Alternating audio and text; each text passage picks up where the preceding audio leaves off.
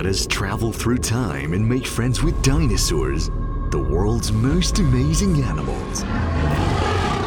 Let us transcend space and build a large museum in your heart. Welcome to the PNSO Dinosaurs Museum. Join our writer Miss Yang Yang and artist Mr. Zhao Chuang and start this fantasy journey.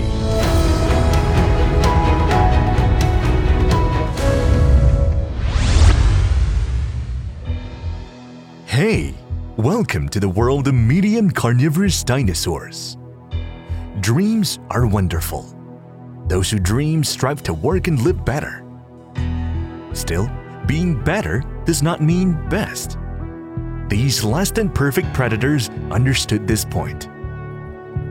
Smaller hunters saw them as being large, powerful, with sharp teeth and claws, capable of handling any prey. They were an inspiration for the smaller ones to learn from. But bigger hunters looked down upon and ignored them. If they were to face the bigger ones, their claws and fangs were useless, and their bodies not strong enough for impacts.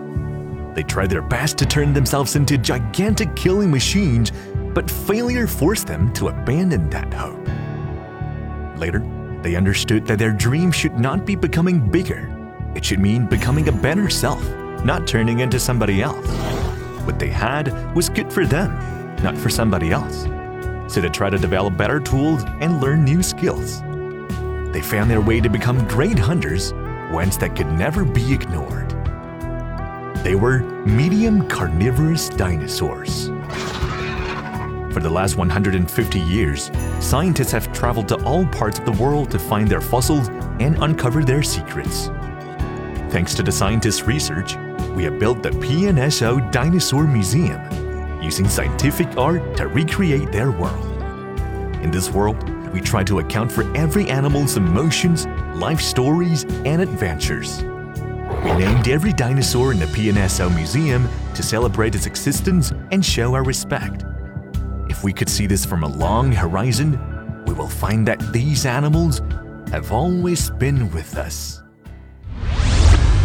You surely want to meet more dinosaur friends in the PNSO Dinosaurs Museum and experience their magical lives hundreds of millions of years ago.